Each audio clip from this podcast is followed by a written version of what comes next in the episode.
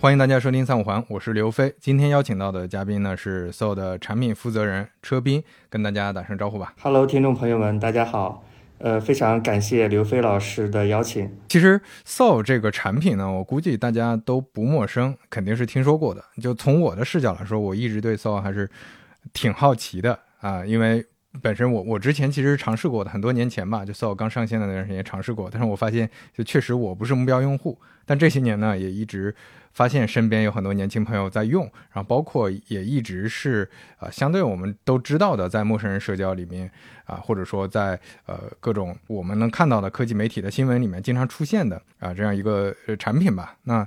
今天就很想跟车斌我们来交流一下，就这个产品到底呃在内部视角里看有哪些比较有意思的观察，有些思考。对，尤其是作为我一个可能不是很熟悉你们目标用户的这样一个一方面来来聊，嗯嗯，好的好的，那我们就先了解一下，呃，你的背景，能不能车斌跟大家先介绍一下你自己的经历？嗯，好呀，呃，我是呃一三年从呃就是电子科大呃通讯学院毕业之后就加入了腾讯，然后是一直在。呃，QQ 空间和 QQ 这个体系里面做社交相关的这个事儿，呃，然后在腾讯有七年的时间，一直是呃从开始做 QQ 空间相关，呃，到呃就 QQ 空间的独立版，然后在后面又做了一些独立的产品和内容相关的一些产品吧，然后再到后来，呃，就是在 QQ 的整个团队里面，一直是去从事相关的社交这块的工作啊，然后在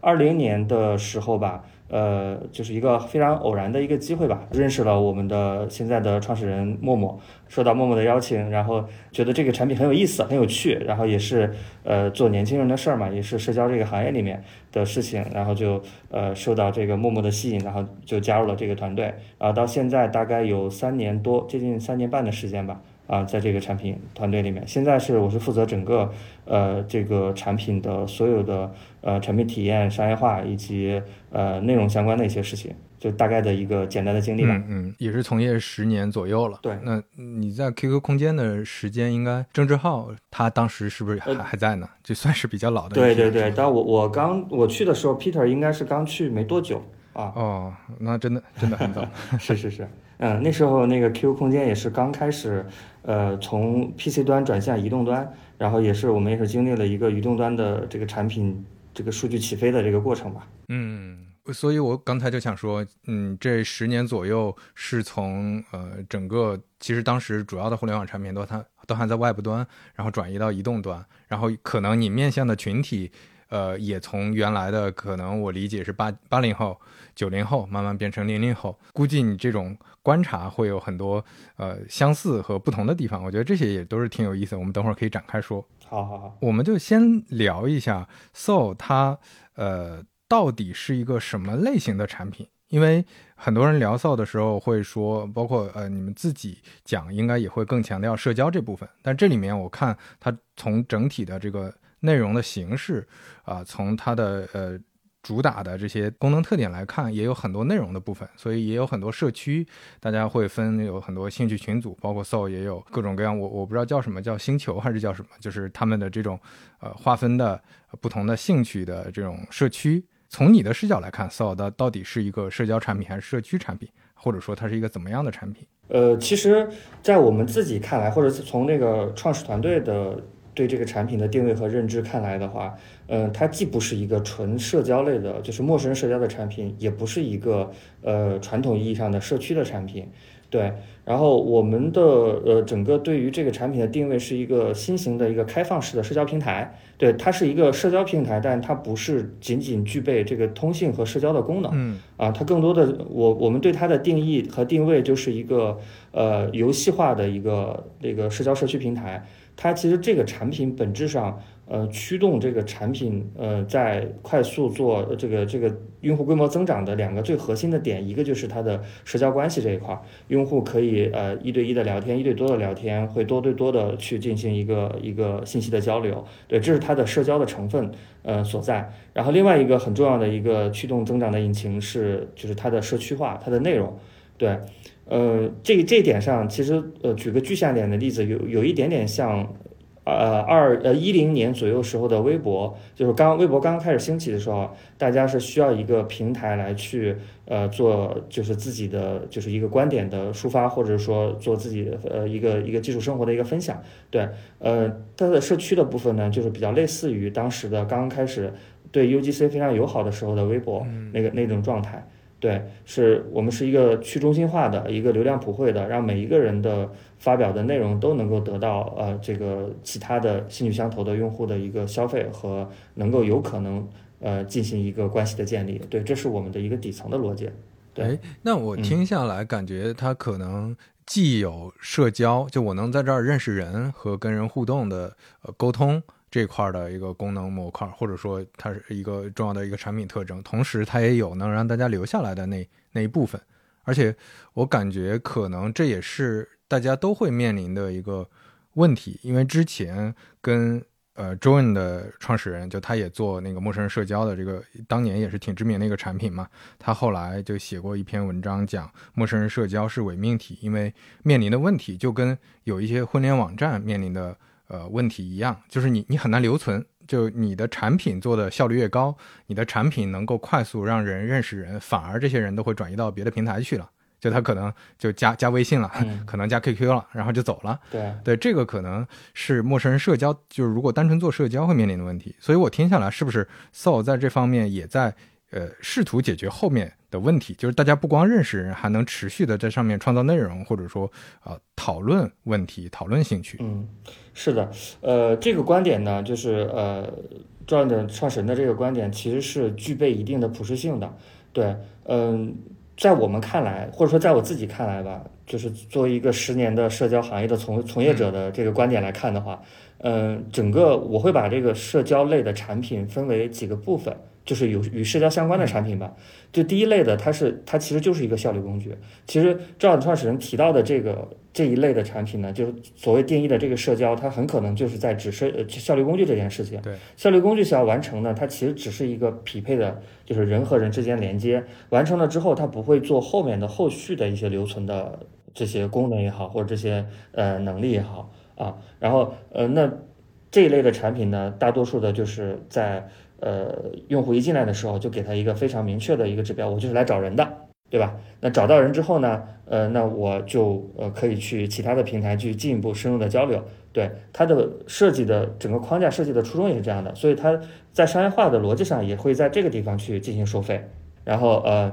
完成这个整个商业化的闭环。它其实就是可以简单定义为一个陌生人连接的效率工具，它肯定效率越高，那用户在这里面完成了一个商业付费之后，它的效率会变高，变高之后，它就完成连接，然后找到合适的人之后，想要找的人之后，那他就不再使用这个平台了。对，所以所以这一类的平台，它的呃用户的使用时长和呃整体的留存都会相对低一些，因为它一旦完成了这件事儿之后，它就不会在这儿做长期留存嘛。呃，但我们要做的事儿可能是，呃，更加类似于早期的 Facebook 和呃早期的 QQ 空间、微博这一类的产品，就是我们是一个呃泛社区类的产品，就泛社交加社区类的产品，它是带一定社交属性的啊，然后它也是去能够给到用户提供一些记录生活的工具和发现新的内容的，呃，和就是在这地方可以做后续消费的一些。呃，我所谓的后续消费是针对的是第一类的产品，就是效率工具这一类的产品，对它可以做后续的消费和更多的沉淀自己的呃这个社交资产的一个地方啊，甚至我们在最近呃这两年在探索这个共创经济这件事儿啊，就是我们呃因为是一个大家都知道，So 是一个不看脸。不上传头像的这么一个呃一个一个社交平台嘛，对吧？卡通头像，对。哎，对对对对。然后呃，我们最近创造出了一个新的一个玩法，就是引入一部分具有捏脸的呃这个能力的用户在里面去。利用我们的捏脸工具来去创造一些虚拟的一些形象，然后另外一部分用户呢，就是过来之后可以去购买这个形象，同时进行付费。那 OK，这这件事情本身就是形成了一个小的一个经济圈、经济体系。然后呃，这份捏脸师呢，可以在这里面去创作。那有消费需求的人可以在这里面去购买这些头像和和消费。那我相信这些购买这些头像的这些用户呢，不是仅仅是为了来去找一个人，而是想长期的在这个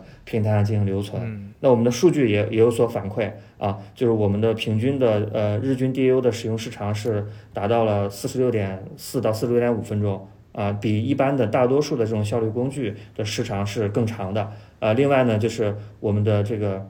聊天的用户数啊，达到了接近接近七十条，六十六点九条。对，这个是一般的这种就是纯 for 陌生人社交的这种平台是是达不到的一个一个大概对话的条数。对，所以我们对我们自己的定义其实是一个呃带一定的社交属性的社交平台，而不是纯的一个效率工具的一个社交产品啊，嗯是这样的。我觉得你前面说的例子嗯特别好，就是早期的微博，或者说、呃那个 Facebook。其实你说 Facebook，我就想到像我们这个年代的人会比较有感情的校内网嘛。校内网，大家当年其实在上面除除了最基本的这种我跟身边同学的联系，我们平时的互动，其实你在上面发现它延伸出来很多新的东西，就包括好的内容。其实那个时候我记得我们校内网是把它当成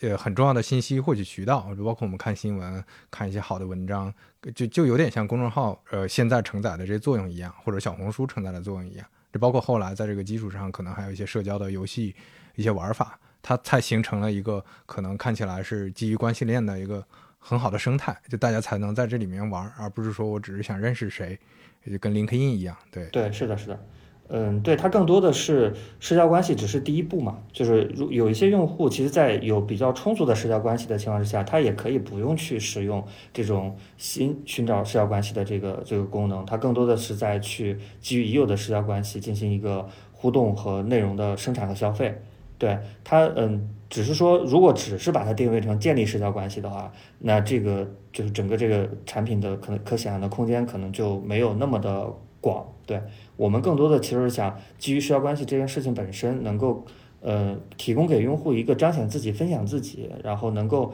跟其他更多的用户互动的这么一个平台。嗯对，有有点有有点有点像那个 Facebook 对和微博当年设定之初的他们的那种心态啊，那创始团队的那种心态。嗯，对。其实像我们刚才聊的这个基本的逻辑，想要论述也不是那么难，或者说我们之前也看到像校内网啊、Facebook 一样，微博他们有一些成功案例。这这之后，呃，我记得 So 同期也有好多相关的一些做年轻人的，就 Z 世代啊、零零后啊，其实都不是这这几年，我印象中一七一八年就开始很流行这些概念了，就当时做的类似的产品有很多。那在这里面，你觉得 So 做对了哪些事情？为什么现在能够呃不光生存下来，还能做得非常好？对，这是有什么你你的观察？嗯，呃，对，其实呃这件事情我觉得呃很有趣啊，而且这个这个话题不断的被提起，不断的去重复，因为嗯、呃、怎么讲呢？呃，我们觉得社交就我做这个社交这个行业已经有十年了嘛，然后我看了很多产品的就是起落。对，因为社交这个赛道是一个永恒的、不断的去迭代的一个赛道啊。然后，呃，嗯，刚刚您也提到，就是在跟 So 同期，可能一六年、一七年左右的时候，有很多新的产品出来。但是为什么 So 跑下来了？其他的产品可能因为各种各样的原因嘛，就是没有坚持下来。那其实我自己的认为一个点，就这里面有两个点吧。第一个点就是社交是有代际的。之所以一六年、一七年有大批的新的社交产品出来，是因为，嗯，就是。呃，也也是我们创始人做这个产品的时候的一个初衷，就是他当时觉得其他平台的社交关系已经相对老了，比如微博当时已经呃在主攻明星那个方向了，就是它已经变成一个名媒体的一个平台，对，然后更偏媒体一些，然后它对于 UGC 其实没有那么的友好啊，然后所以那就是我们普通用户其实在这个微博上发布内容是得不到很多的流量和反馈的啊。然后第二个点呢，就是呃，QQ 和微信这些产品呢，其实就是它存活的，就是存续的时间已经足够久了，它里面的很多关系都是这种呃老关系，就是同事关系和跟生活绑定的非常近，对，所以嗯、如果我们在这一类的产品上去发布一个内容，那更多的是呃，就是同事和和同学之间对对你进行评论也好，或者说进行一个内容的呃，就是讨论和消费也好，它找不到更多的新的观点。所以基于这些呢，就是我们的创始人就是想能不能有一个新的平台，专门 for 我们的普通的用户也能够去发表自己的一些观点也好、看法也好，所以才有了 So 这个产品。那从这个点上来讲，其实每五年我们都知道是一个代际差嘛，对吧？对于用户来讲的话，对于普通用户来讲，就普通的呃人来讲的话，每五年它可能就是一个代沟。那对于社交产品来讲也是一样的，当五到十年的时间，那。就是可能就需要一个新的平台成长起来，一个新的产品出来，然后来承载新的这部分的用户。就我们说八零后、九零后都是每十年会有一个代嘛，对吧？啊，五年是一个代沟。那这样子就是在老的这些关系存续的时间足够久的这个基础之上，就需要新的平台出来成长、成长起来，来承载这些新的这些社交的诉求。对，这是这是第一个观点。那为什么是 So 能生存下来呢？因为我们。这个产品从一开始创立之初就坚持一个点，就是要去普惠分发，要对每一个人都要让他能够感受到这个产品的魅力和体体会到这个产品的 aha moment。对，就是尊重每一个用户，这是我们很重要的一个点。嗯，因为我你看我们的这个产品的呃这个 slogan，呃创立之初的理念就是让天下没有孤独的人。对这个本身这个口号，这个 slogan 就是针对每一个用户的。我们希望每一个用户都能够得到认同，在这个这个这个社区里面能够得到一个认同感和那个呃尊重。对，所以我们的所有的产品设计都是不做这种集中流量式的分发，都是普惠分发，就照顾到每一个的用户啊。所以他们进来的每一个用户都能够得到一个关怀和体验之后，那它自然它的留存就会提升。对于这个这个社区也好，对于这个这个产品也好的情感会越来越浓厚，所以说它的这个留存提升会带来的一个一个一个典型的一个特征就是这个产品的规模是不断的是在是在扩大的，而不是一个就是很快就达到一个呃稳态的一个状态。So 这个产品就是在众多的竞争对手当中，然后有机会能够慢慢的长大，对，是这样的。嗯。所以这种呃所谓普惠的推荐、普惠的内容分发，它更关注的就是各种长尾的诉求。那这样的话，你其实是把这些兴趣圈子或者说不同爱好、有不同的语言的人群，把它怎么说比较长尾的，或者你在腰尾部也没关系，大家都能找到自己的同好，找到自己的这个同文层。这个跟之前我跟那个苏清扬聊过，就他也是。做了很多年社区的一个产品经理嘛，然后我们聊小红书的时候，就觉得小红书这方面也是做的很不一样的。就它跟有一些内容分发的平台会把非常头部的内容筛选出来，然后这样的话，它肯定是相对来说就更更受欢迎，而且它能更容易打爆，能更容易去推出这种比较头部的创作者而言是不一样的。那那你看，在有的内容平台，它最后就会变成。呃，越来越专业化，它就会卷，最后就是你你如果文笔不好，你如果拍摄能力差等等，你可能就很难，你的内容就很难被看到。我觉得这个本身它不是一个社区逻辑了，它确实就是一个媒体平台逻辑，它最后就是筛选出好的内容来。那这里面会存在像对于用户来说，我得到的内容，比如说分发的时候我得到的内容不是特别满意，或者说它会让整个内容变得。过于简单，或者说品质上你怎么去把控这些事儿呢？就是因为你的分发是会会比较长尾的去分发嘛？嗯，呃，对，呃，是这样的，就是呃，您您刚刚提到的那个小红书的逻辑，其实是呃也是普惠分发的一一种嘛？对，它其实区别于现在的主流的这种呃视频的平台，或者说呃就是或区别于传统的那种那种。呃，集中分发的编辑式分发的这种这种平台，就是它会照顾更多的中下层，就是中底层的小创作者的这个体验，让每一个人都能得到一些这个呃，就是回馈嘛，就是对于平台也好，或者说其他用户对他的一个回馈。对这个这个理念上，是我们跟小红书的理念是非常相近的。啊，在这一点上啊，但是你说用户质量的问题，我相信，呃，我们也看到，就是小红书，也就是给我们这个很好的一个启示的案例，它其实它生产出来的内容，它质量是足够优秀的，对，呃，当你的创作者的多元化会越来越多，当你的平台的 DAU 也就是在慢慢的增长的过程当中，引入了更多的创作者进来的时候，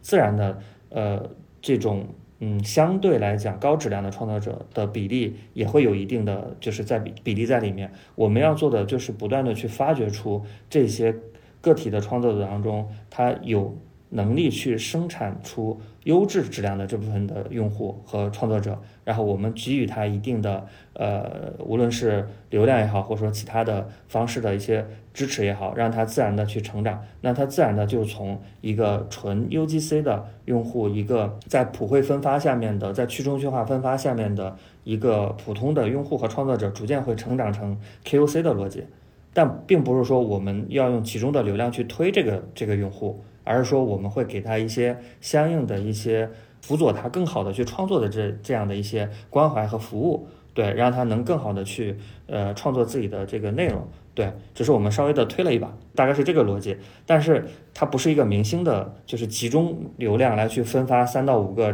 大明星的这种的这种的这个逻辑。对，所以我们的内容质量其实是呃也是有一定的保障的，因为它毕竟也是从那个用户中来，然后回到用户中去嘛，对吧？呃，我们要做的只是稍微的呃稍微帮助一下他，服务一下他，我们是这个逻辑。对，所以内容质量上其实我们不是特别担心。对，嗯。那从内容分发上，你们现在，因为我看也会有一些人为或者说编辑参与的一些板块的划分。那当然，这个是属于比较传统的，像百度贴吧的当时那个年代的内容分发的模式嘛，帖子和 BBS 这种。那小红书它是另外一种个性化推荐的。你们现在实际上我自己体验了一下，感觉更多的还是个性化分发的比较多，对吧？对，是的，对，这个是一个呃结合的一个过程。刚刚我也我也我讲到一个点，就是我们也不可能完全不管用户，然后让用户完全自由的去做这件事情。我们会对于一些非常优质的一些创作者也好。或者说一些那个单条的一些内容也好，我们会适当的去进行一个帮助，或者说提供一些更好的一些工具，或者说一些我们对于用户的一些观察，对，能够去帮助他把这个内容创作更好，并且能延续的创作出好的内容。所以，我们编辑的作用是在这个地方。而对于流量上，我们是更多的是去中心化的一个，对于每一个用户是基于他自己的兴趣和在这个产品里面产生的一些消费行为来去进行个性化的一些分发和和推荐的逻辑。嗯。哎，那我们再再从这个话题往外延伸，呃，我比较关心的是内容这个板块本身，在我们前面说的 so，在这个效率之外，就在认识人之外的这个社区的板块，或者说在整个社交平台的板块里面，内容这块占的比重高吗？呃，因为我看也有很多娱乐化的其他的一些板块、一些功能内容。嗯，呃，对。我刚刚也也讲到，就是其实驱动这个产品能够规模能够就是持续增长的两个最主要的就是增长引擎，一个就是我们的关系相关的，包括您刚刚提到的那个，呃，各种的，就是娱乐化的这种游戏化的这种建立关系的玩法，对，这是一类。然后另外一类就是在于内容的消费和内容的生产这一块儿啊。呃，之所以因为刚刚提到是去中心化分发和普惠的逻辑呢，就是因为用户普通的用户在这里面，呃，发布了一个内容之后，然后他的呃那个就会得到一个很快速的一个回馈，对，所以说内容这一块儿的话，对于整个我们这个产品是非常重要的一个驱动用户增长和能够提供给用户时间消费价值的一个板块。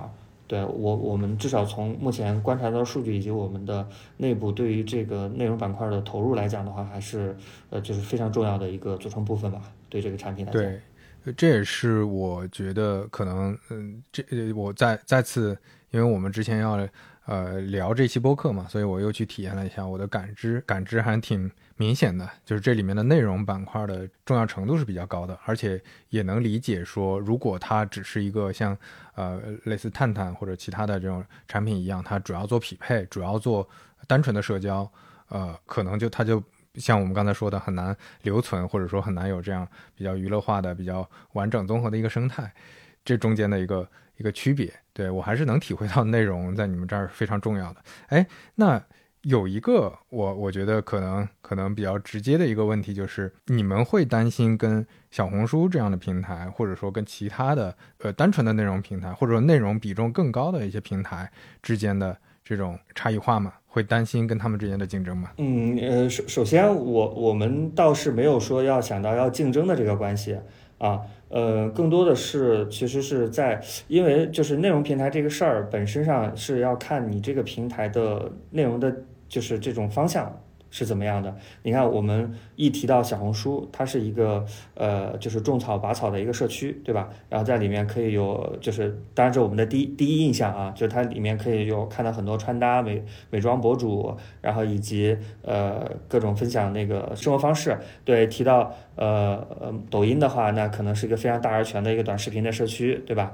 提到快手，那是老铁文化，就内容平台这个。呃，范围是很广的。如果纯讲内容的话，它的这个赛道的承载力是非常强的。嗯，就是它会允许呃很多家的产品有自己调性的产品存在。它不像是呃熟人社交这样，可能微信做起来了，其他的产品就很难有呃再有空间在这里面去折腾。这是我们自己的认知啊，就是内容平台它的多元性和它的包容性是非常强的。甚至说呃，就是我我我认为内内容这个这个方向上是。呃，永远是 open 的，永远都有都有新的这个玩家加入进来，能够呃也能够产生一些比较不错的一些数据和反馈。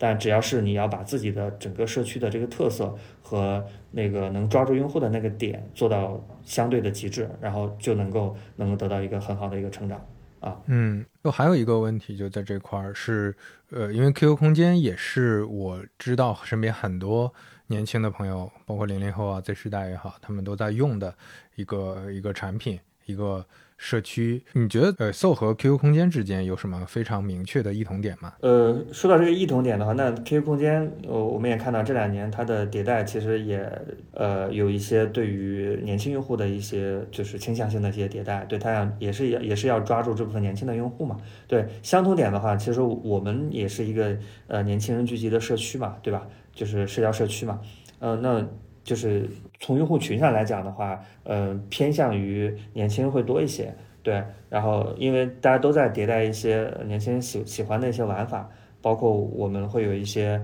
有趣的一些，比如类似于。呃，这个呃，奇遇林啊，或者是说我们刚刚上线了一个新的玩法，叫屯屯鼠之王，是一种弹幕游戏的一种玩法。嗯，还有比如说蒙面酒馆啊，然后说我们迭代的一些呃狼狼人杀相关的一些那个产品形态，还有幻野星球这些游戏化的玩法，或者叫酒吧游戏的这种玩法，其实都是很受用户欢迎的。所以呃，在这个相同点上来看的话，其实我们都是呃有这个部分的精力是 focus 在这个年轻用户群体上。的异同点的话，那我们 QQ 空间可以说是我们的前辈嘛。当然，我之前也是 QQ 空间的产品经理啊。哈，对，在这个点上来讲的话，呃，就是 QQ 空间其实相对的，呃，之前的存量关系是比较，就是我我我因为我是八零后，我也是八零后啊，但是我是八零后的后半段的，就是比较呃八零后的前半段的那部分用户的同学的存量关系是在这个地方的。对，另外它的。呃，更新的一些呃，就是比如说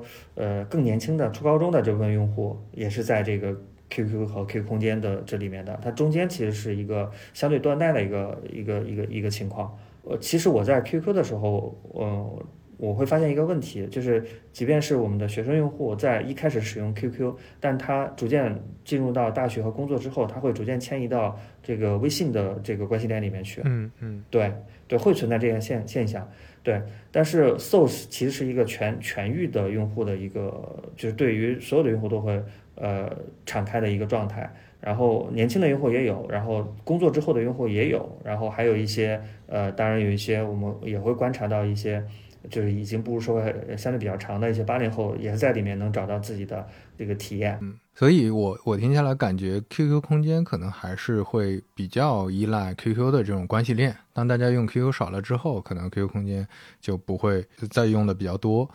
那可能对你们来说，你们还是会花很多精力在呃，包括娱乐化的一些玩法。和这个整个大家社交的这些呃生态上，社交的这些手段上会下功夫，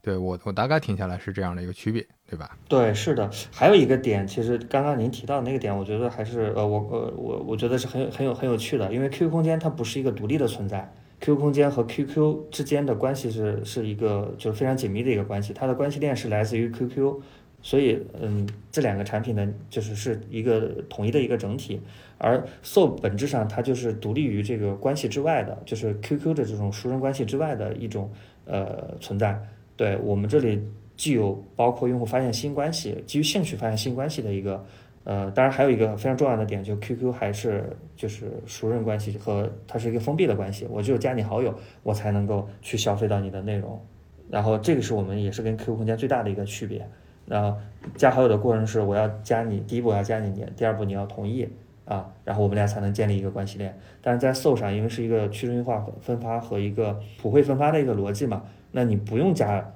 对方好友也能够去看到一些。呃，比较有趣的一些一些东西，它更多是来源于你自己的行为和兴趣的推荐，对，这是也是一个很重要的一个区别吧。哎，那既然说到刚才我们提到的一些娱乐化的玩法，这些玩法你们是怎么去探索的呢？因为就像前面说的，可能我们算是同龄人，我们是呃八零后或者说九零初最最开始这个时间段的，那对零零后的需求，嗯，是怎么把握的呢？嗯。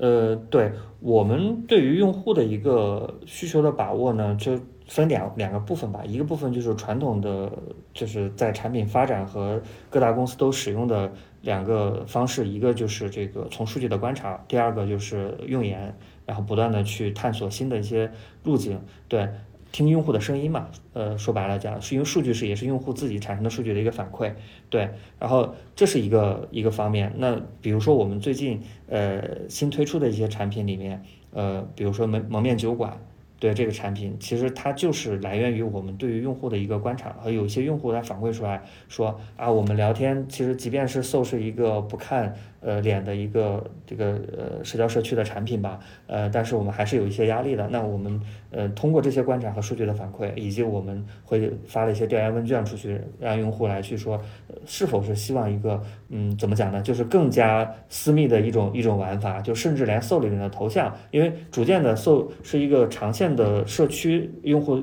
当成一个常见的社区来使用这个产品的时候，他逐渐的也觉得这个，即便是我们不看脸的这种呃虚拟的形象，也有自己的社交压力，也有一点社交压力。所以我们就基于这个呃用户调研来推出了这个蒙面酒馆这个功能，就是你进去之后都可呃不用就看不到对方的主页，看不到对方的瞬间，就完全是一种纯文字聊天的这种这种心态啊，也你也完全不知道对面是谁。但在里面聊天之后，那我们就提供给用户一个选择，是不是打开这个走出蒙蒙面酒馆，然后在 Soul 里面进行互相关注，完成你们的那个就进一步的一个交流的一个过程，对，然后呃整个的这个设计就是这样子的。推出之后，这个用户反响特别好，然后每天，呃，都有几十万、大几十万的用户在使用这个功能，然后在里面就是可以更加无无压力的去聊天，里面的一些辅助的一些问答的一些功能也特别类似于酒吧里面的那种游戏啊，然后问答的那种小游戏，就是完全可以呃抛弃这个自己的身份来去使用这个产品，对，这也是我们对用户的一些观察，对，另外呢。就是这是第一方面上，就是通过数据和用研不断的去探索新的机会点。另外呢，我们也就是要保持这个整个产品经理团队的年轻化。对，虽然我们的这个产品已经有五年、十年了，对吧？然后呃，产品的管理团队可能是相对的都是比较成熟的八零后或九零九零前的这些呃，就是这些产品的管理团队嘛。但是我们的产品经理们都是非常年轻的啊。然后我们每年都是保持一定的校招的比例。另外，我们会欢迎就是各种呃有想法的这些实习生同学也可以来加入到我们的产品团队里面，一起去想啊那个用户们是怎么去使用这个产品的，年轻的用户是怎么去呃思考，怎么去想，怎么去他们的生活态度是怎么样的啊？这是另外一个方面。呃，第三个方面呢，就是我们也会去呃追踪这个，就是包括。B 站啊，包括抖音啊、快手啊这些呃大的社交媒体上啊，包括小红书这些大的一些那个内容平台、内容社区里面，就是新的年轻的用户都在想什么，都在讲什么，对吧？比如说最近有一个搭子文化，以及最最近特别流行的猫鼠游戏，甚至是去年的那个什么露营啊、飞盘啊这些东西，就是其实我们都在不断的去，我们的内容运营团队和编辑团队都在不断去关注这些新的一些呃软性的这些词以及。在年轻的用户群体当中流行的这些流行语嘛啊，然后我们把这些东西采编下来，然后呃，在我们的内容这个团队里面，或者在我们的内容这个板块里面，不断的去就是推出一些呃标题也好，玩法也好，tag 也好，然后让用户也能够在这个地方，在软性的内容上也能够觉得这里是个非常年轻的一个社区，让用户能够呃找到自己的同号和自己的呃语言。包括一些今年会比较流行那个叫发疯文化以及情绪代偿这两个词。对，这这其实都是都是我们从软性的那个内容层面上去追踪用户的一个呃追踪年轻用户，以及我们的设计语言上追踪年轻用户的一个非常重要的一些点。对，嗯，还是挺有意思的。其实我的感受是，呃，你们在面向同一批用户或者同一群人，大家喜欢搜的这些人，已经在搜的这些人，去看他们有哪些新的需求，去满足他们。其实表面上看起来产品一直在变化，呃，可能。嗯，从表面上看，是不是一直在调整那个功能，调整那产品提供的价值？但实际上，在背后感觉还是同一批用户在用产品，给同一批用户在解决问题。嗯，其实呃，这个观点吧，怎么说呢？我们只是不断的去关注和观察，在使用我们产品的这部分用户的特征以及行为的变化。但其实还有一个词，就是我刚刚提到的普惠分发和多元化，这个是很重要的。对。我们我们只是说，对于保持我们团队的年轻化和对于年轻用户的关注上是下足了功夫的，对，也也是我们的很重要的一个一个一个目标。但并不代表我们只是 focus 在这一部分用户上。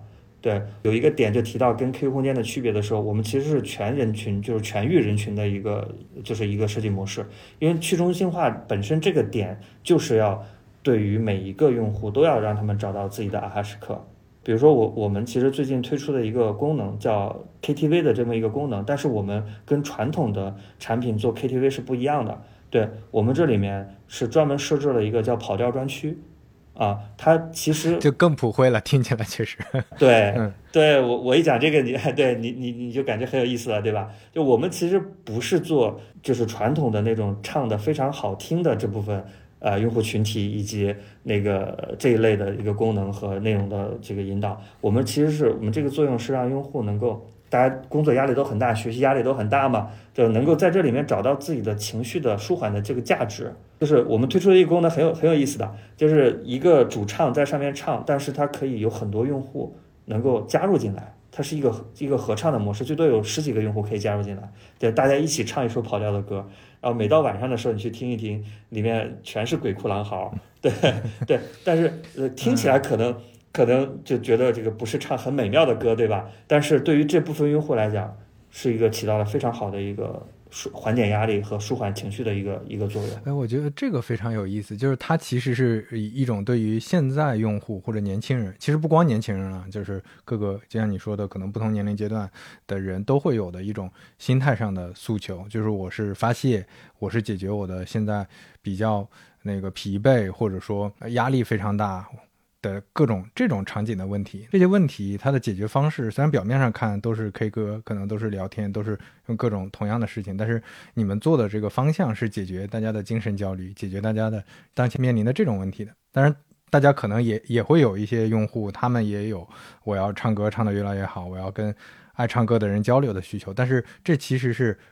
两种需求或者两种场景，你说的这些场景呢，它面向的其实就是现在大家面临的这种这些问题。我觉得这个是挺有意思的，就是真真的在解帮大家解决心态上的问题。是的，所以，我我们其实，呃，我我就再次在强调这个普惠分发和关注每一个用户的诉求嘛，就是至少跑调这个事情，在我们看来是我们独创的，因为我没有发现其他的产品专门为这一类的人能够去创造一个专区也好，或者说去服务于这部分的用户能够去做一些事情。对，嗯，其实我我们也是在，就是希望能够有更多的多种多样诉求的用户都能够在这个产品里面能够拿到自己的 aha moment，能够体验到这个被关注和被尊重的这个呃社交里面的这块的一些诉求。对，对对，因为感觉现在这整个环境，大家已经对卷有有点排斥了，或者说任何一个呃。需求上，任何一个场景上，大家都在卷，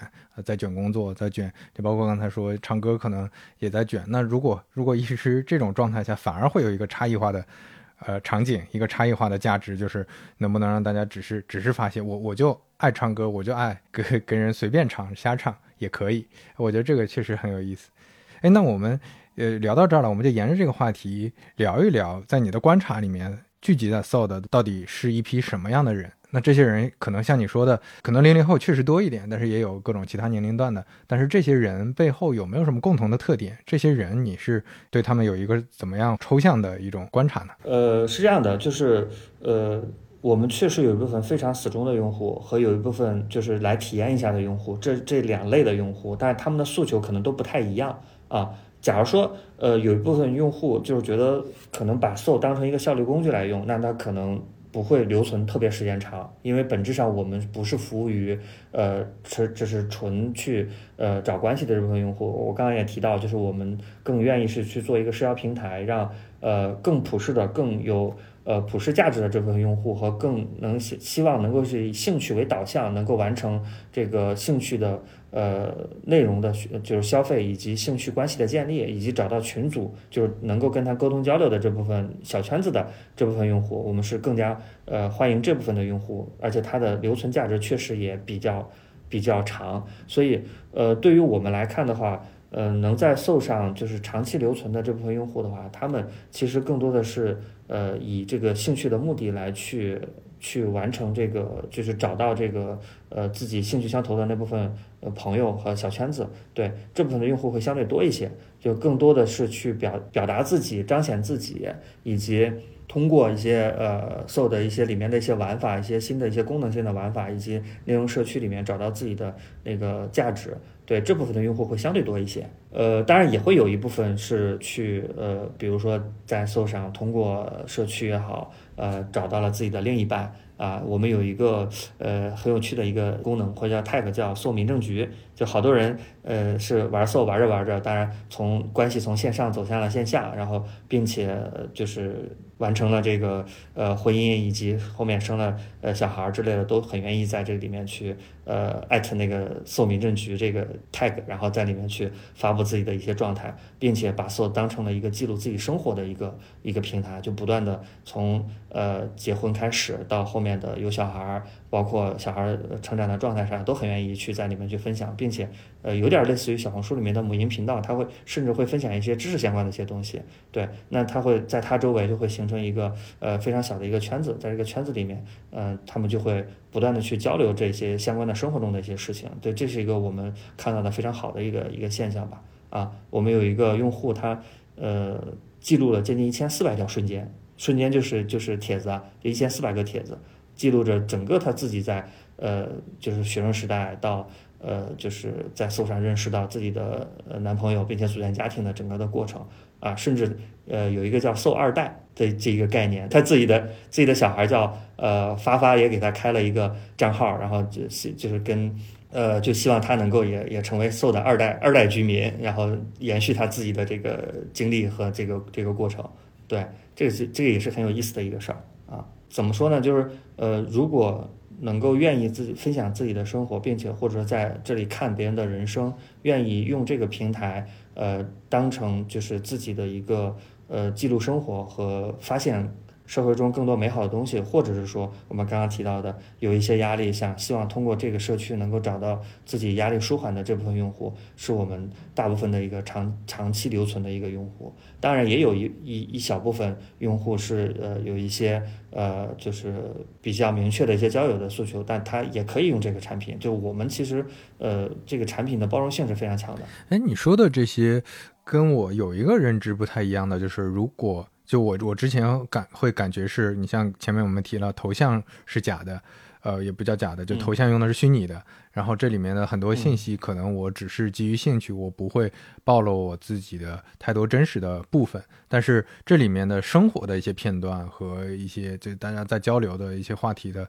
一些部分，可能又跟我的真实的生活会比较相关。这个之间它是它是一个什么关系？它不存在矛盾嘛？呃，对，所以这就是我我们普惠分发的一个点，就是你用这个工具，用这个产品，可以有很多种用法。有一些人就是愿意碎碎念，在上面就记录我今天的生活，这这就他就是会屏蔽自己的通讯录，完全不跟自己的现实中的呃就是关系有任何的呃就是交集。他有一类的用户是这种用法，也有一类的用户就是把。呃，so 当成一个自己的影集和记录生活的一个一个东西，他不排斥呃分享给其他的朋友，就是我在我在使用这个 SO，并且记录了我真实的生活。对，甚至有些 QC、QL，就是我们自己的平台里面的达人，我们叫 SSR，嗯一些垂类上的一些非常优质的一些创作者们，他们把 SO 就当成一个呃，就是自己的一个舞台来展示自己啊。里面有好多那种小众垂类的用户，比如说呃木工，就是用木头来去雕刻，嗯去雕刻很多有趣的一些东西，一些传统文化的一些东西吧。就有一个用户就在这里面不断的他去记录他自己的每一个雕刻的一个作品，甚至还有青铜鉴赏，这些在其他地方都都没有听说过的一些非常垂的一些小垂类，在我们这儿就有很多很受欢迎的，他们都是各个垂类里面的 SSR 啊，就是有人会问他啊，我有一个呃那个这样的青铜器是呃它大概的年代是怎么样的，就会会去跟他进行交流。就会发现，就是有不同的人，可能有一千个人，有一千种不同的用法对于 SO 啊。那这里面你有还有哪些？因为前面也提到过几个，你还有哪些印象很深刻的用户故事吗？嗯，对，这还有一个就是他呃是在 Soul 里面，从他的学生时代一直记录到他结婚生子之后的整个的过程，对，将 Soul 做成一个他自己的影集和他的人生的记录器。对，这里面有一千四百多个瞬间，这也很有趣。还有一个呃比较印象深刻的故事呢，就是一个呃我们的有视障视力障碍的一个一个用户，对，然后这个是我们去年发生的一件一件事儿，就我们呃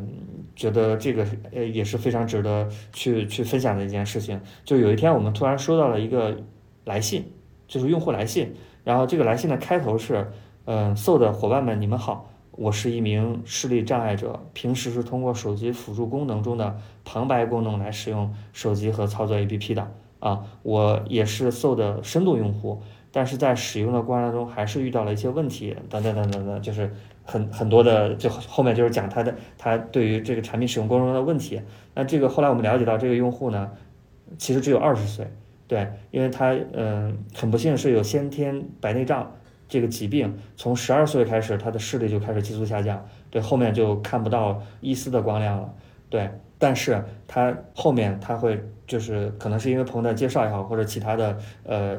这个这个途径吧，呃了解到了 SO 这个可以去看别人的生活是怎么样的一个产品，他就下载了 SO，并且在使用的 SO 的整个过程当中，他其实是一个呃自己是一个派对的群主，对，他是。呃，在这个 SO 上每天开开这个我们的群聊派对的功能，它是讲法律这个主题，他会自己主动的去分享自己的对于法律这件事情的一些学习和认知，然后并且去邀请其他的用户上麦来去沟通和交流他自己对法律的这些这些这些认知或者东西吧，啊，然后能够去分享自己的生活，能够去听到。呃，通过 SO 这个产品，通过群聊派对这个产品，他能够听到其他的用户的一些，就是具象一点的话，就是通过其他的用户的眼睛来去看这个世界，他自己就非常开心。但同时，他在这个呃使用我们这个产品的过程当中，他也会有一些问题或者困惑，就是他呃这个这个用户呢，就是很愿意去把他自己的困惑和对于产品改进的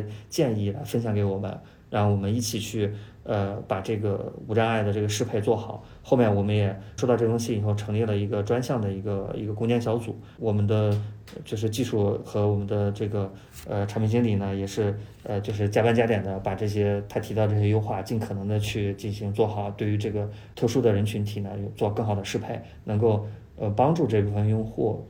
也体验到整个这个世界的美好。这个确实还是挺让人感触的一个事情，因为我。呃，我之前第一份工作在锤子嘛，嗯，当时也是做手机，就关于这个那个残障人士怎么使用手机，这个我们有专项小组去讨论。其实发现想想做好是挺难的，或者说我们当时才意识到，哦，还还有这样的用户啊，他们有这样的诉求。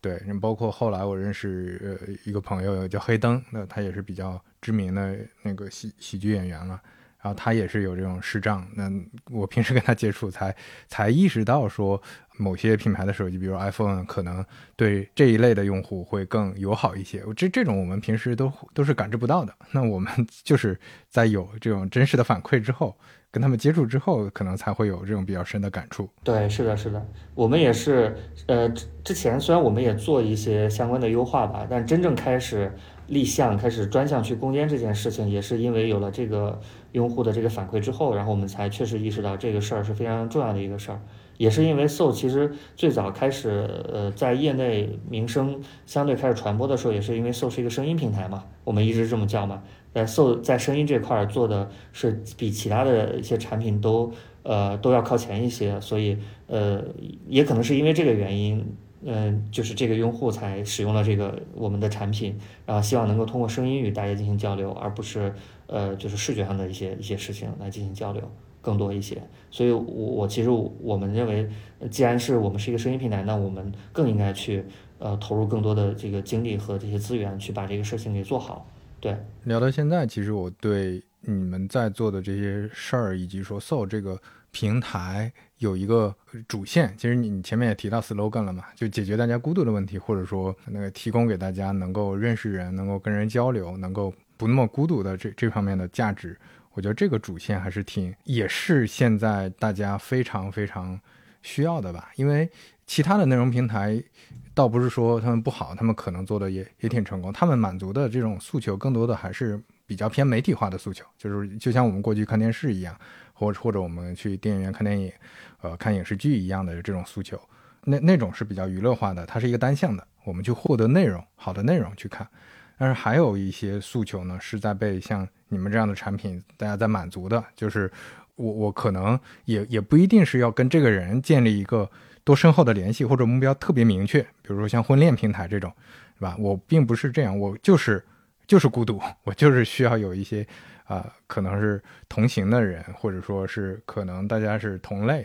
啊，因为我之前看到。呃，你们在公众号发的一个用户故事，讲的是一个考研打卡嘛？就考研，他不断的记录自己考研的那个状态。然后后来，哎，他上岸了，他身边很多这种所有的网友，大家来跟他交流，祝福他，然后自己也有了这种信心。我觉得这这些是可能挺挺面向现在，呃，也挺能打动现在很多年轻人。其实不光年轻人啊，可能 中年人也也会面临这种问题。我觉得这个主线是我听下来还是挺有感触的一个用户价值的一个点。对，嗯，对，是的，就是这里面其实呃，您刚刚提到这些，就是集中在我们对于这个产品的理解和迭代的核心的目标上，会集中在两个点，一个就是关注用户的情绪价值，嗯，对，第二个是关注用户的兴趣，就是所有的其实这些迭代都是基于这两个最基本的事情来去。做的就它底层逻辑都是情绪和兴趣这两件事儿啊，那更多的就是方法上嘛，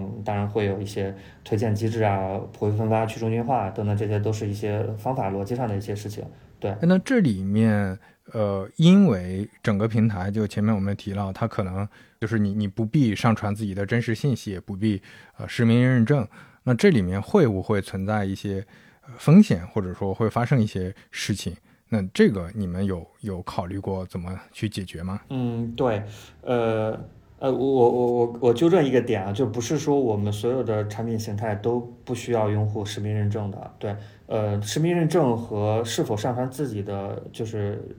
用真实头像来去做头像和自己的资料，这是两个其实不是。就是我不一定对外公开，但是我平台还是要认证的，对吧？嗯，对对对，在某一些呃地方，我就是我们还是会需要认证的。另外一个就是，呃，其实对于安全这件事儿，我们还是非常关注的。然后，呃，另外我们有一个调研啊，我们就平台使用用户的一个调研来看的话，其实认为这个我们的软件不安全的这个比例其实很低，只有个位数，百分之可能百分之二到百分之三左右的用户，呃，可能觉得这个平台是有不安定的因素在的。但百分之九十七的用户，就是超百分之九十七的用户都认为这个产品其实相对是安全的。对，但是另外的一个调研其实也说明一个问题，就是我们的潜在用户里面可能有百分之十几的用户认为，就这个软件可能是不安全的，对，就没用过的，对，哎，对对对，所以，呃，这个其实是我们接下来呃是很重点的一个要努力的方向，就是让这部分潜在用户们，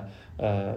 在使用这个产品，在开始用这个产品之前，能够有一个呃相对于说客观的认知，认为这个产品呃没有那么不安全。对，这个是我们要去努力的要去做的一个事儿。另外，从我们本质上，我们这个产品来看的话，我们其实一直很重视安全这个事儿。啊，包括我们前段时间发布了一个二零二三年第三季度的 SO 生态安全报告，就是我们也联合其他的一些媒体平台一起去发布这件事情，呃，本质上也表明了我们的一个态度。一一方面是我们在努力建设我们自己的安全的体系，另外一方面，我们对于不安全这个事儿也也是非常呃，就是认为这是非常重要的一个要去迭代和和改进的一个一一一块的事情。然后从我们自己本身的呃产品功能和逻辑上来看。呃，我举两个很小的例子啊，一个就是我们其实从，因为我们的创始人是女性创始人嘛，啊，那她从一开始这个产品创业之初，就对于女性保护这件事儿非常重视，包括我们就是持续性这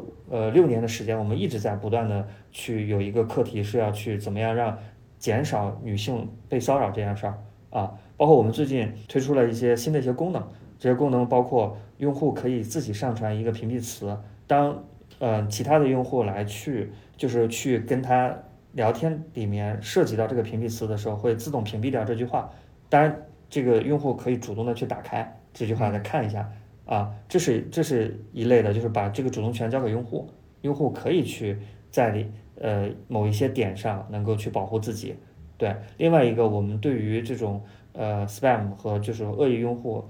从设备维度还是从账号维度都是非常严厉打击的。就是打击力度是非常大的，包括呃我们的产品其实是没有就是转账这个不具备转账这个功能的。当然我们承认是有一些就是坏人也会利用我们这个平台进来使用这个产品。那在这个过程当中，呃我们是有一些检测的功能，一旦发发现这个用户呃可能会有一些导流到其他平台、三方平台，或者说呃与这个金融相关的词的话，我们都会有一个弹窗出来提醒用户。你这个是很危险的，然后让用户来去进行一个答题答题的一个操作，这些答题里面，呃，用很警示的词来去告诉用户说，一律不要提供你的账户，一定不要呃，就是相信对面三方转账之类的这些事儿，对我们都会呃该做到位的，我们都会做到位。嗯啊，另外在内容广场上，其实在于内容平台很重要很重要的一个一个词叫盗图，就是有一些人有一些坏人会。盗其他的图来去发布到这个平台去伪装自己的人设，就会去做其他东西，呃不好的事情。呃，我们去年推出了一个功能，叫该内容曾在站内出现过这样的一个提示字样，对于发布出来的内容的指纹进行一个对比，然后内容相似度高到一定的程度的时候，我们就会提示这个内容其实曾经被出现过。那我们不说他一定是坏人，但是他有疑似作案的风险。这个事儿就是也是我们反诈的一个。打击 spam、打击坏人的一个很重要的一个一个举措吧。另外就是我们其实站内有一个叫“搜反诈中心”，会定期的这个反诈中心这个公号呢，会去发布一些呃，就是坏人做作案的一些变种，但不不一定是在我们平台内啊，有可能在其他平台或者我们观察到的一些那个可能会去涉及到这个不好的一些行为的一些方式，我们都会去定期的公布，每周都会发布一个一个报告出来，包括我们站内。呃，我们发现它有异常，我们呃，So 在就是外界是一个有一个说法，就是它的作案成本是非常高的一个平台，它但凡是露出一点马脚，就会被我们的这个风控团队去识别到，并且进行封号和和那个封设备的这个操作。然后另外一个就是我我们会联合。呃，包括今年三季度，我们也启动了一个叫“访望报”专项，也是根据联合我们的属地，呃，甚至一些呃更高层的一些那个行动计划吧，就大家一起来去呃做一些治理相关的一些事情。最后一点就是我们，呃，就是因为我们。也是一个社区成分很重的一个一个一个平台嘛，然后我们也推出了用户共治的仲裁模式的这么一个一个方式，然后让用户来去参与到整个社区治理里面来。然后我们推出了呃两个就是玩法，一个叫风纪委，就是搜风纪委，就让用户来去对一些呃疑似的内容进行一些价值上的判断，就不好的东西我们会呃交给用户来去判断，他们觉得不好，然后就会去大家投票来封禁这个内容。对，然后另外一个叫内容推荐官，嗯，就是也用户也可以报名来去参与这个推荐官，然后呃去看一些呃社区里面的一些我们算法识别和我们这个呃就是安全识别之后的一些内容，这里面呃选出优选出好的内容来去呃通过仲裁的方式来去把它推荐出来，让更多好的内容被发掘和在内容广场上进行一个展现。对，现在风纪委大概有呃一万四千多个人吧。推荐官有接近三万人了，大大概这么一个规模，这也是一个对很有趣的一个一个事情。用户其实很愿意参与到共建生态和社区治理里里面来的。对，这这也是社区氛围很重要的一环嘛，就大家愿意共同来参与。这个就我们看到一些社区属性比较强的平台才能做这件事儿嘛。我看时间差不多了，我们到最后一个问题吧，就是可能比较私人一些，或者说比较想了解你的个人想法一些，就是对于陌生人社交，或者说对于社交平台而言，现在经常有一种说法，其实机会不多了。呃，我不知道你这个是怎么看的？嗯，我觉得这有几个点吧。第一个就是我其实不太认认为，嗯，我自己的观点里面不太认为有陌生人社交这个赛道或者这个领域的。为为什么我会这么讲呢？呃，因为我觉得这只是一个状态，就是比如说我们两个，我跟刘飞老师，就是可能我们第一次聊天或第一次坐下来，我们是处于一种陌生人的状态。我相信，呃，我们聊了几次之后，或者我们呃，就是工作关系之外，我们可能会建立私人的友谊，那我们的关系就会就会进阶，我们就不是一个陌生人的状态了，我们就可能是一个半熟人，甚至是呃非常要好的朋友的一个状态。所以我觉得陌生人社交这个本身就它就不是一个赛道，它只是一个。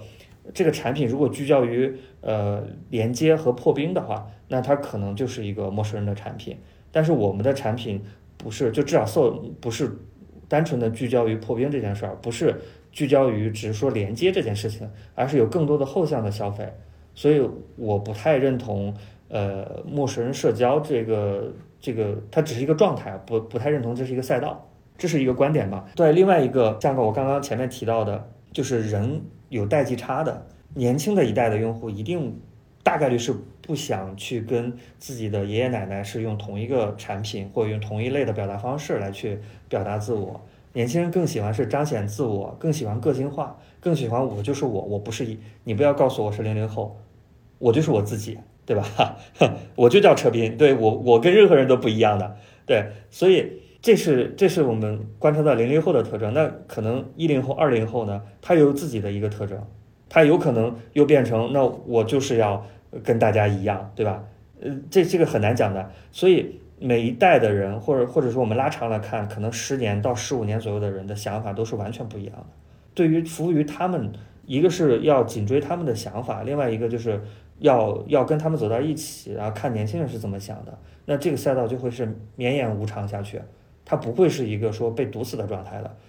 总要有新的想法出来，总要新的人需要新的平台、新的交流方式，对吧？那我觉得只要是不断社会不断在往前发展，不断有新时代的年轻的用户不断的成熟、不断起来的话，那就需要更多新的平台。甚至我觉得这个赛道是一个不断的扩展的一个状态，它并不是一个收口的状态。需要更多的产品进来，需要更多优秀的产品经理加入到这个赛道里边来，需要更多的优秀的产品不断的冒头出来，然后不断的成长起来。我们现在 SO 是一千万的一个 DU，那我甚至希望这个这个赛道在十年之后有十个一千万 DU 的产品，是或者是更大的那个 DU 的产品出现，这样的话整个生态会越来越繁荣，而且用户的需求呃的多元性被满足的可能性就会越来越大。那这样用户在于社交上来讲的话。它的可选择性也越来越多。我觉得你前面说的那个点还挺打动我的，就是前面你提到你们面向的其实是解决大家的情绪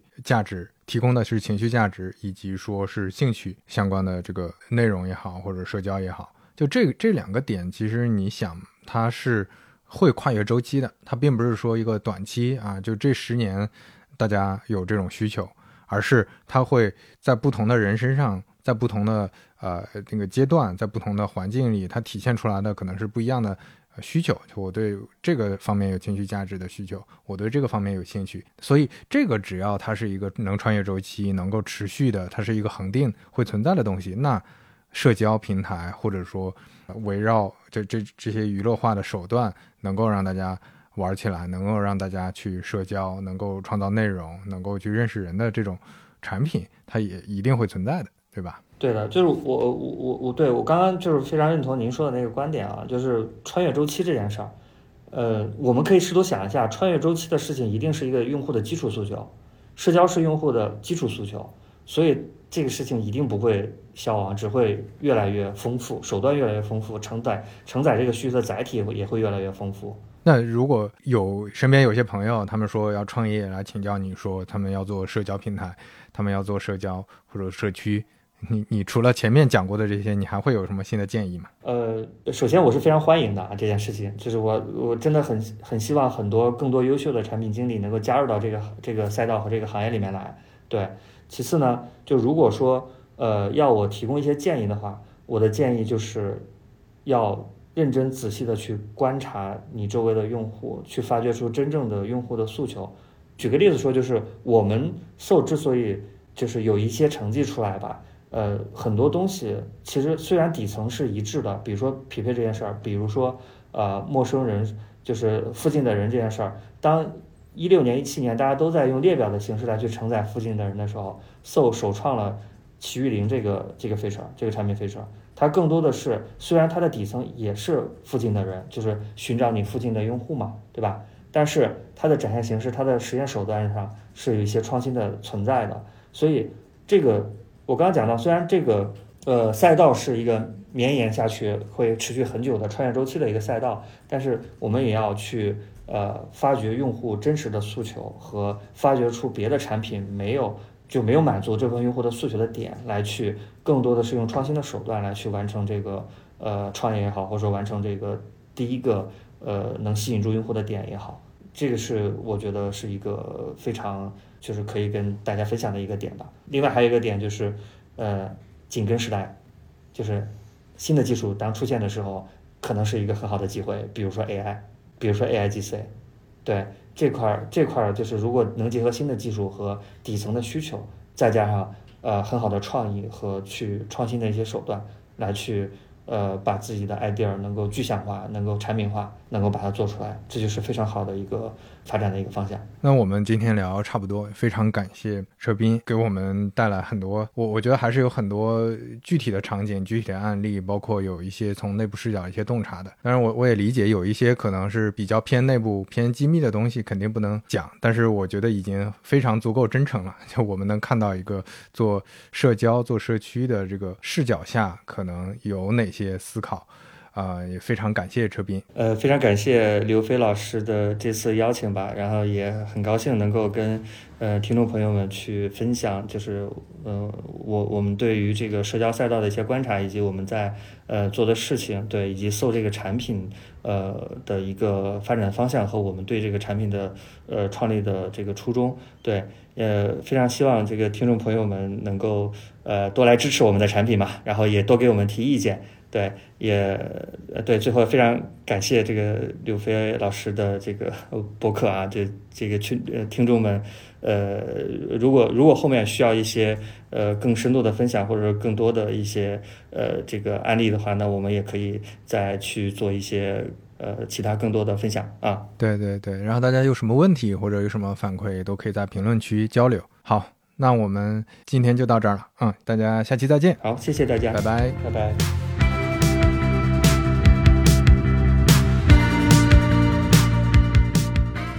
欢迎在小宇宙、苹果 Podcast 订阅和收听三五环，也欢迎在评论区留言交流。如果喜欢三五环的话，也恳请能在苹果 Podcast、Spotify 或者喜马拉雅留下你的宝贵好评。下期再见。